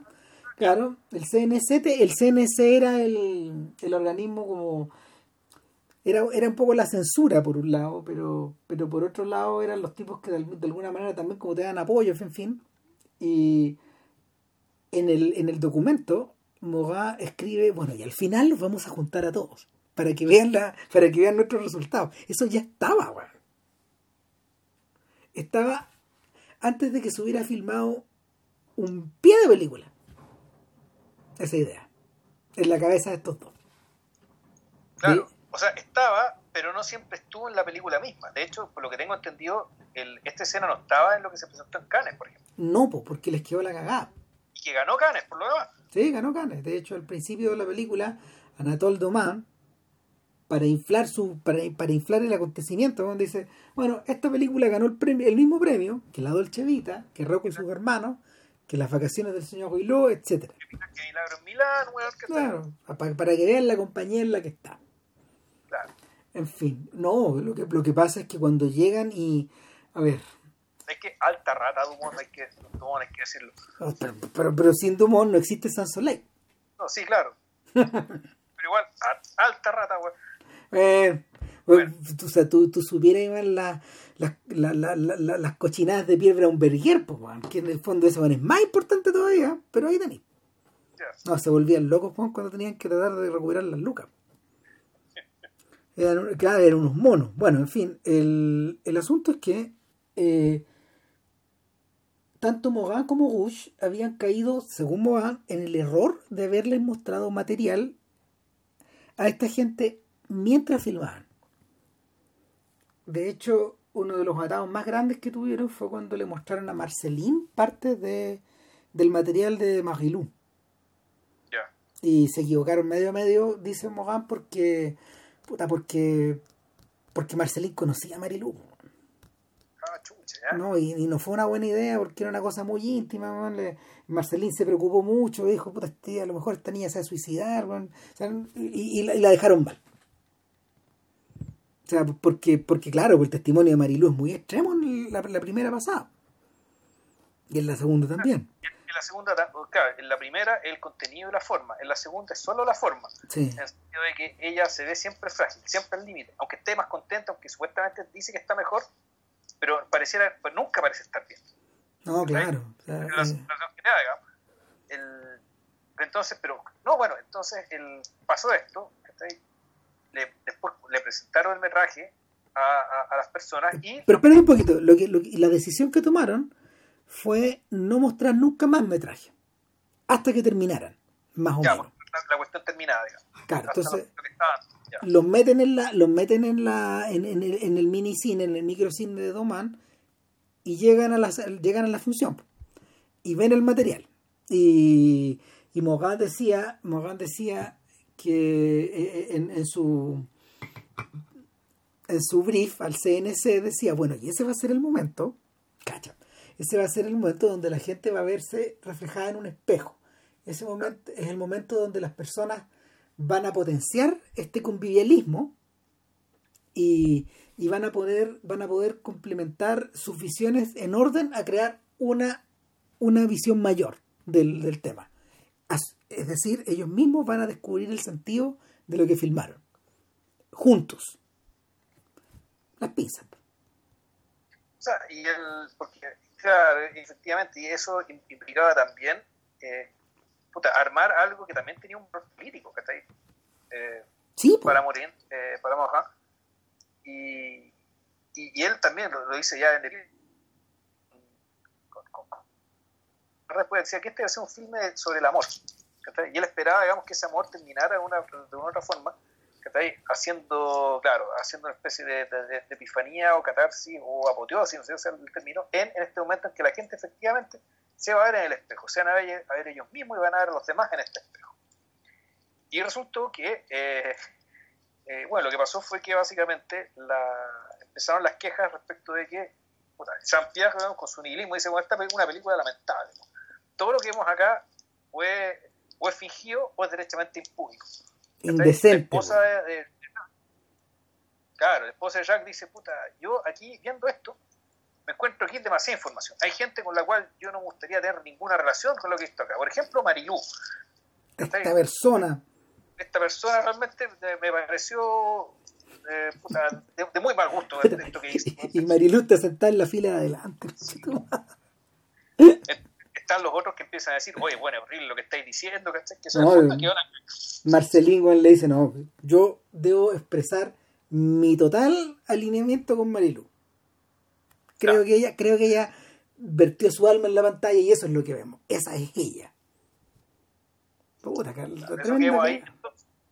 claro, entonces cuando termina esta escena, donde lo que esperaba, lo que esperaba ahora, eh, perdón, eh, Mohan era, era una cosa y resultó ser algo completamente distinto. En fondo terminó produciéndose una especie de o, eh, una lucha entre bandos, por decirlo así, o peor todavía, los mismos participantes no reconocieron como cierto aquello que vieron en pantalla.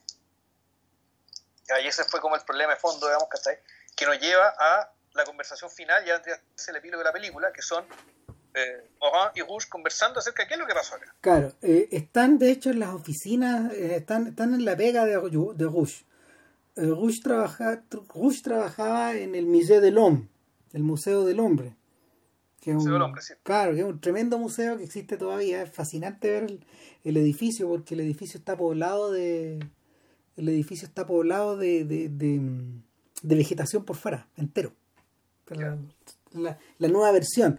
Esta versión que se ve ahí en realidad es museográficamente más antigua y, y, y, y de alguna manera está circulando por esta por este pasillo donde hay una buena cantidad de vitrinas porque a estas alturas la película misma está dentro de la vitrina. Un poco así. Y, y y, Rouge discuten y están en están en, en bandos contrarios de, bueno en todo caso Mogat dice bueno lo que, lo que, lo que le interesaba a Rouge era, era captar un trozo de vida y esa energía vital básicamente Rush nos daba su brazo a torcer en esto de que en realidad la experiencia de vida era lo más importante, cuando lo que yo pensaba era que eh, esa experiencia de vida tenía que ser puesta dentro de un contexto. Y ese contexto en realidad bueno, no era muy auspicioso. Mira, la cagamos. Claro. Yo, lo, que yo había era que básicamente el, nosotros queríamos reflejar la verdad, teníamos la tecnología para ello y generamos contexto para ello, sin embargo, lo que, lo que presentamos fue percibido por, el, por la audiencia, que son los mismos protagonistas por lo demás, como o algo que es eh, impúdico, es decir, que muestra, muestra, no es que mienta, pero muestra más verdad la que debería mostrar, o directamente fingido, actuado, ¿sí? Como si lo ha actuado, y ahí empieza la discusión, pero claro, cuando Marceline eh, eh, puta, hace el monólogo digamos, de su deportación a, al, al, campo de concentración, a Theresienstadt, recordando a su papá, ella está actuando, pero al mismo tiempo no está mintiendo. No. Ella al actuar está diciendo la verdad, está, está diciendo algo verdadero. Entonces empieza el tema de respecto de, bueno, ¿quién es lo cierto? El, yo la percepción que tengo es que el, todo el malestar que producen, que, que, el malestar que se produce, digamos, de parte de la audiencia al al encontrarse ¿cachai? con estas cosas, eh, con, encontrarse con las imágenes de las otras personas siendo registradas por la cámara, es que en el fondo lo que ocurre es que la cámara es como el microscopio.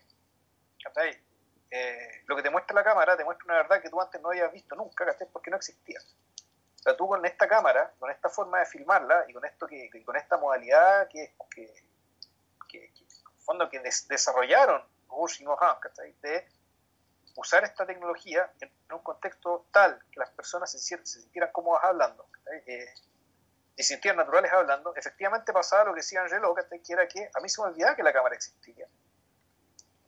Y por lo tanto, lo que la cámara refleja efectivamente no se parece a lo que, a lo que las personas están acostumbradas de ver de mí sin la cámara. Pero no es que la cámara esté mintiendo, sino que la cámara te permite mostrar algo que sin cámara no se puede ver. Por eso es que la, la cámara es como el microscopio. ¿sí? El microscopio, lo que te muestra el microscopio, tú ves que esta bueno se parece a lo que yo veo de los, de los objetos. No, porque esta es otra herramienta. El, bueno, en medio, en medio de toda esa discusión, eh, y un poco, y un poco, un poco deprimido, estos jóvenes sacan la secuencia de la película. Exacto, y no la presentan en cara. No. Y ganan. Me queda la cagada. No sé, Godard y sus amigos con la cabeza destapada. ¿Qué chucha estuvimos haciendo? Estos buenos, tiene, estos, estos buenos hicieron lo que debíamos. En Aquí fin. están todas las respuestas. Claro, se volvieron locos. Y eh, Domán ve la plata y dije, ya, estamos bien. Pues.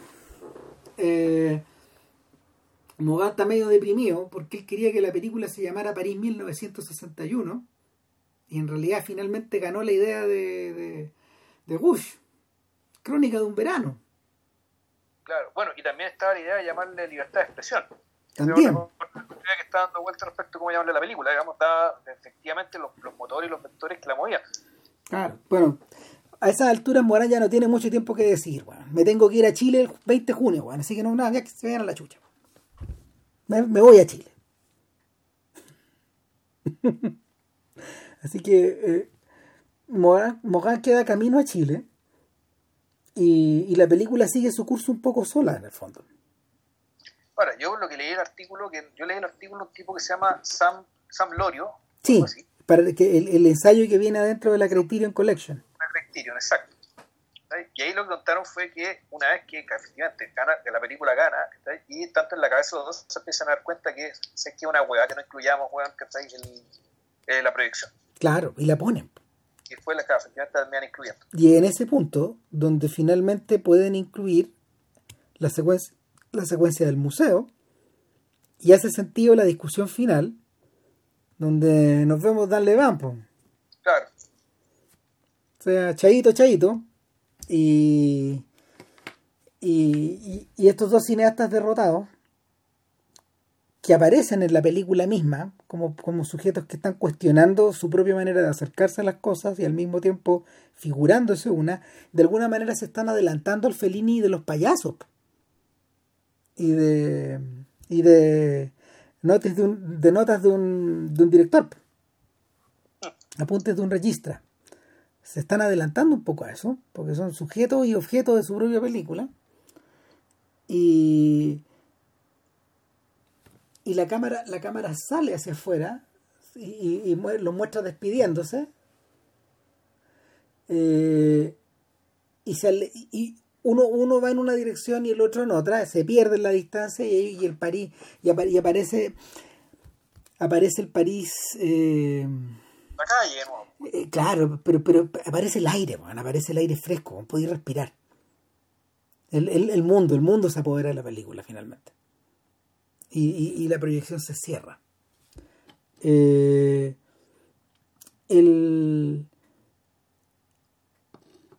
una de las cosas que escribió Morgan después es que si bien él podía entender toda la pasión de toda la pasión que había movido a Ruch a la hora de, de dejar claro que la experiencia vital la experiencia vital transmite energía y en cierta, de cierta forma alegría y eso está reflejado en este en este verano donde la gente se cuestiona y a veces se desborda pero en otras, en, otras versiones disfruta de hecho de, de, Rush fue la idea de llevar a parte del elenco a bailar a una de estas fiestas del 4 de julio y los vemos bailando como, unas como las películas francesas, suena el acordeón, toda la weá.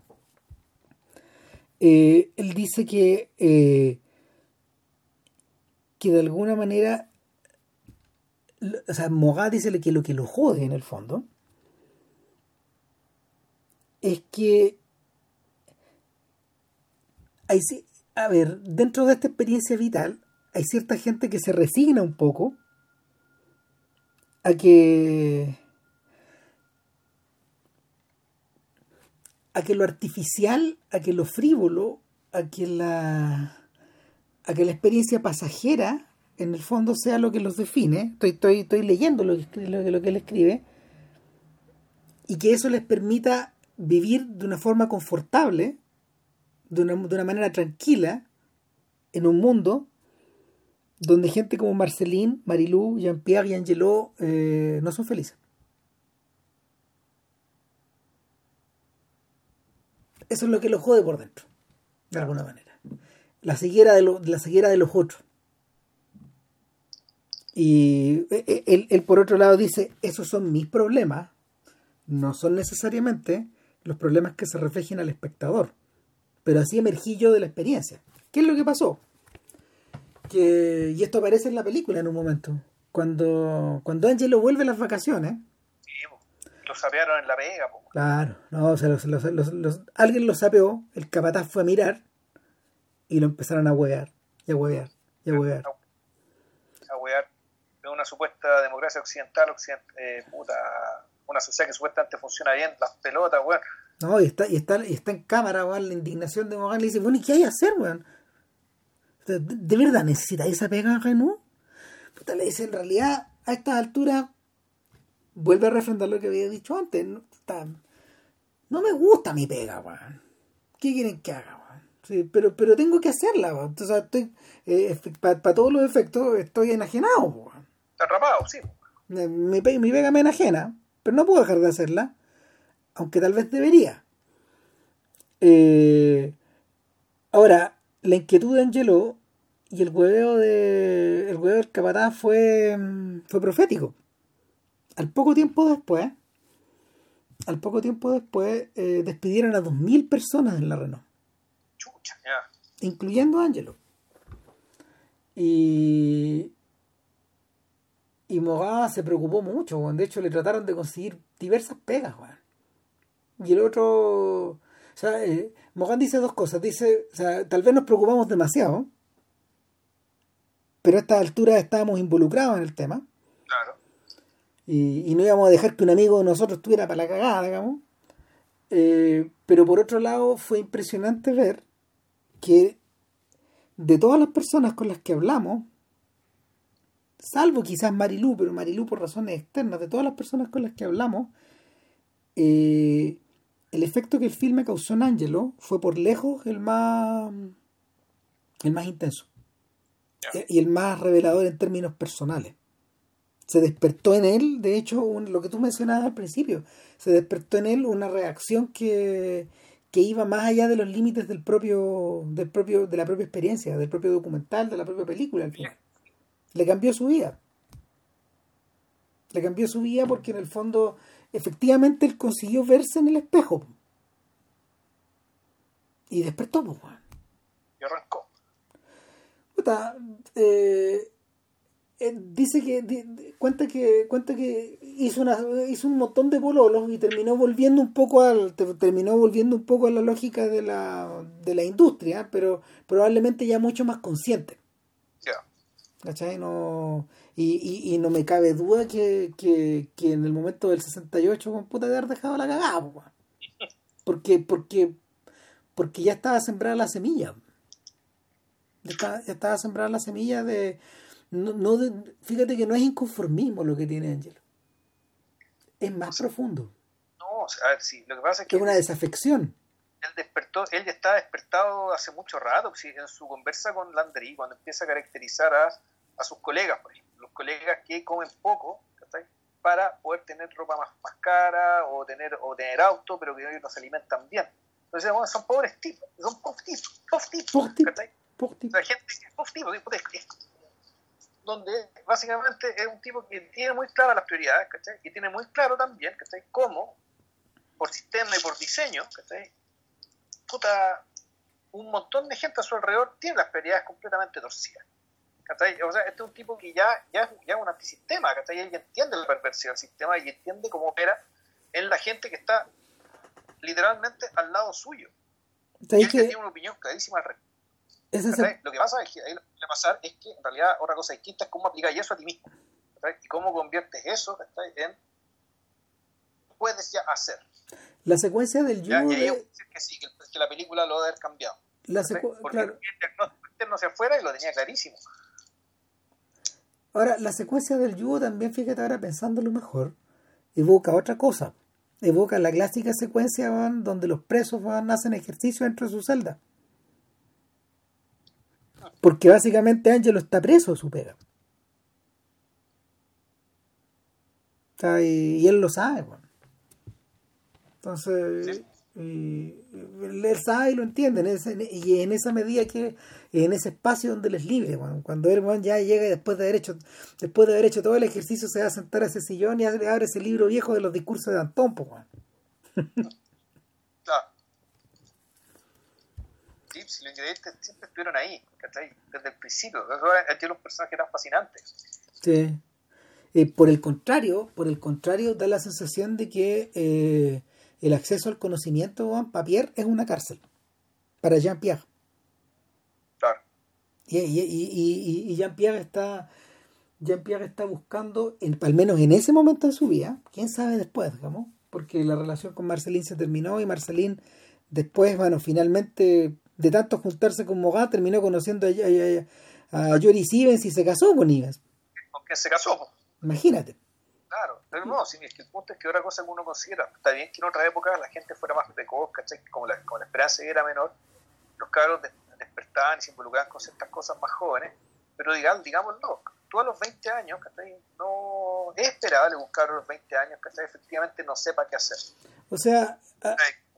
Todo lo que ocurre a su alrededor y con toda la información que él está dispuesto a, a engullir y todas las ideas con las que con las que uno ávidamente se lanza a conocer, ¿cachai? Sin embargo, de repente no tiene las herramientas ya propiamente personales, ¿cachai? Para convertir eso en un curso de acción o en una vocación o en algo, ¿cachai? y eso es, me parece, dentro de todo me parece completamente normal. En, en esa medida que Jean-Pierre, eh, de hecho, al menos en esa fase de su vida, semeja a los personajes de Romer. Es reparecido. Es reparecido a, al protagonista de, La Panadera, de Monzó, por ejemplo. O al chiquillo de, de Cuento de Verano. ¿Y a cuánto, a cuántos estudiantes más hay, digamos? O sea, no, son estos personajes que, que, se encuentran como una especie de paréntesis donde efectivamente logran contemplarse a sí mismos bueno, y salen arrancando. Salen arrancando de sí mismos. O sea, como, como, cuando, no sé, eh, el, este, joven, este joven estudiante empieza a frecuentar esa panadería y empieza a palabrear a la chiquilla de aburrido. En un momento en que su novia o su, su, o su, pretendida no lo, no lo está pescando. Y, y, lo que se produce de por medio es un acto de crueldad. Pero que él, él, él, es, capaz de, él es capaz de procesarlo pero, aún así va y lo hace. Porque él sabe que es una crueldad pequeña. De acuerdo como a su sus prioridades. En el fondo uno siente que uno siente que que, el desprecio que Jean-Pierre tiene por las cosas emana un poquito de ahí. De esta sensación de que lo que él pueda decir al respecto de cualquier de cualquier tema, la opinión que él tenga de cualquier cosa, en realidad es una pistucia comparada con la cosa misma. Sí, y, uno podría pensar que incluso esa, esa postura de él, más que, más que una postura, digamos, esa situación, mm. suya, es la que lo hace pensar, decir que, decir que la película es penible, creo que es la palabra que usa en francés. Mm. Es lamentable. Porque básicamente la película no le ofrece ni una respuesta. No, claro, no, pero, pero, pero convengamos, claro, porque que él no encuentra ninguna iluminación ahí. Pues, para él ese espejo es opaco. Y bueno, está bien que lo sea. Pues, no, no, el, yo creo que una de las cosas bellas que tiene Crónica de un Verano es que, y me imagino que todavía debe funcionar así, es que incluso para cierta, para cierta parte de la audiencia, y eso Mogal lo entiende después, él dice, me equivoqué al pensar de que la gente iba a sacar una pura conclusión respecto de esto. Ahí fui, fui naive. No, no, no alcancé a entender bien cuánto me iba a afectar esto también, pues, de, que en realidad la gente cuando y volvemos a volvemos a esta cita del principio pues esta sensación de, de qué es lo que te provoca esta fotografía que no está en la imagen. Qué es lo que estoy poniendo en esa imagen qué es lo que me está devolviendo la imagen eh, a mí me da la sensación eh, que Ruiz por ejemplo el joven Ruiz saca cuartas conclusiones de acá o sea, claramente este buen vio la película. Sí. Y la vio joven. Este la vio joven. Eh, porque, porque hay parte de hay parte de ese espíritu y parte de ese interés en, en varios momentos de, de las películas chilenas no solo también o sea, y, y, y además además porque a diálogo de exiliados que puede decir una tremenda chunga weón poco a partir del estilo, ¿cachai? Sí. de eh, las situaciones, las conversaciones en la calle, bueno, el tipo hablando en el departamento, el, loco contando su, historia en los cruceros, pues, bueno. No, y hay algo que tiene que ver con el mover la cámara también. Con la, forma de mover la cámara, por ejemplo, en la, en la expropiación o en o también en, sobre todo en, en la colonia penal, ponte tú en ese tipo de películas, la cámara está movida de esa manera, con esta, con, es, con ese nivel de, de desenfado seguramente ahí tuvo harto apoyo como del, camarógrafo argentino, Diego Bonacina. Pero, pero que claramente esta gente había visto esta película. O sea, ya, ya llevaba dando vueltas todo rato. Ahora, por otro lado, el señor de Criterion mencionaba que en realidad, y con razón, eh, probablemente, probablemente el más beneficiado de este método fue Godard. Hasta el punto que eh, Masculin es un remake de esto masculino y femenino una especie de, de, reconfiguración de, esta lógica. Pero, pero como el mismo Godard dijo en algún momento, eh, eh, moi c'est une chronique de. Eh, mi, mi, crónica es de invierno, no es de verano.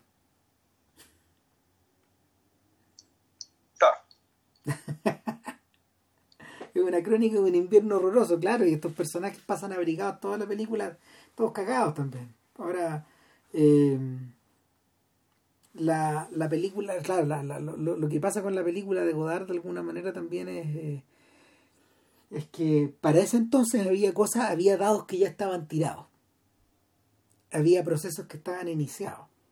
Y había cosas que no se podían parar. ¿no?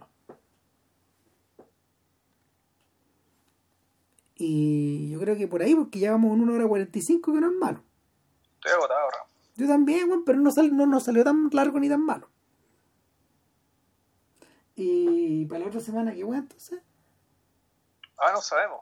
Puta, no sabemos, pero yo le había sugerido entre medio, antes de poner play, antes de poner rec, que, que en vista de que estábamos con películas así, quizás no sería una mala idea tratar de explorar Milestones de Robert Kramer. Pero puede ser una, esa puede ser una posibilidad, pero también puede haber otra, pues además hay un, hay un montón de otras películas dando vuelta. Oye, interesante lo que decía el tipo de Criterion en torno a que en paralelo a esta película, Jacques Cousteau y Louis Mal estaban en una empresa similar, pero al revés. Ya. En estas películas, en esta película submarina, digamos. Bueno, en paralelo a esta película se estaba filmando Shadows.